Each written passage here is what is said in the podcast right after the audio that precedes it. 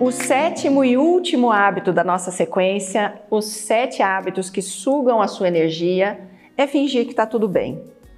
A primeira pergunta é: você está fingindo para quem? Para o outro? Para você? Porque o seu eu superior, o seu eu íntimo, sabe que não está tudo bem, sabe que você não está feliz, sabe que você está insatisfeito.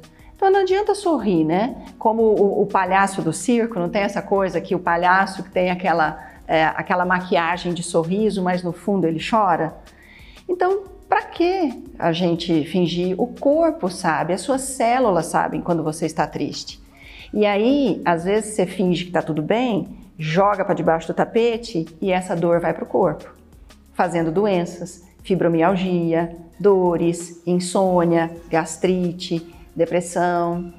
Então, não tem jeito. A melhor coisa é a gente encarar o problema face a face. Olhar para o pro problema e assumir, dizer: olha, eu não estou feliz com isso, eu preciso mudar isso. E é, topar se indispor, entre aspas, com quem quer que seja, para você se colocar, dizer: olha, eu não estou feliz, vamos melhorar isso.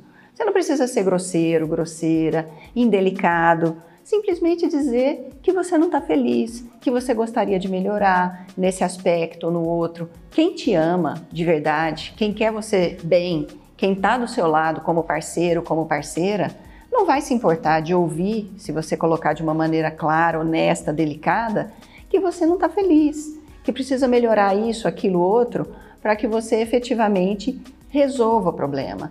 Não tenha medo de magoar o outro, porque muitas vezes, para não magoar o outro, você se magoa, você se fere.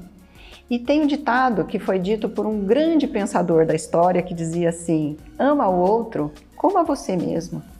Ame você primeiro, até porque quem não sabe amar não, tem, não consegue amar o outro, quem não sabe se amar não consegue amar o outro.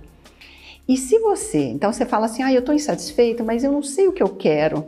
Ok, comece a excluir o que você não quer.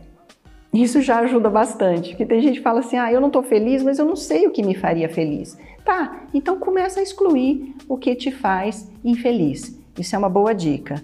A segunda é um ditado que eu gosto muito, que diz assim: se a vida não ficar mais fácil, trate de ficar mais forte. E ficar mais forte não é ficar mais bruto. Muito pelo contrário, é ficar mais doce e mais em contato com você mesmo.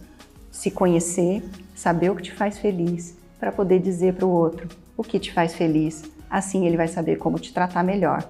Tudo com muita doçura, com muito respeito, com muito amor. Que assim as coisas vão se desenrolando e você não precisa fingir que está tudo bem. Você vai ficar bem.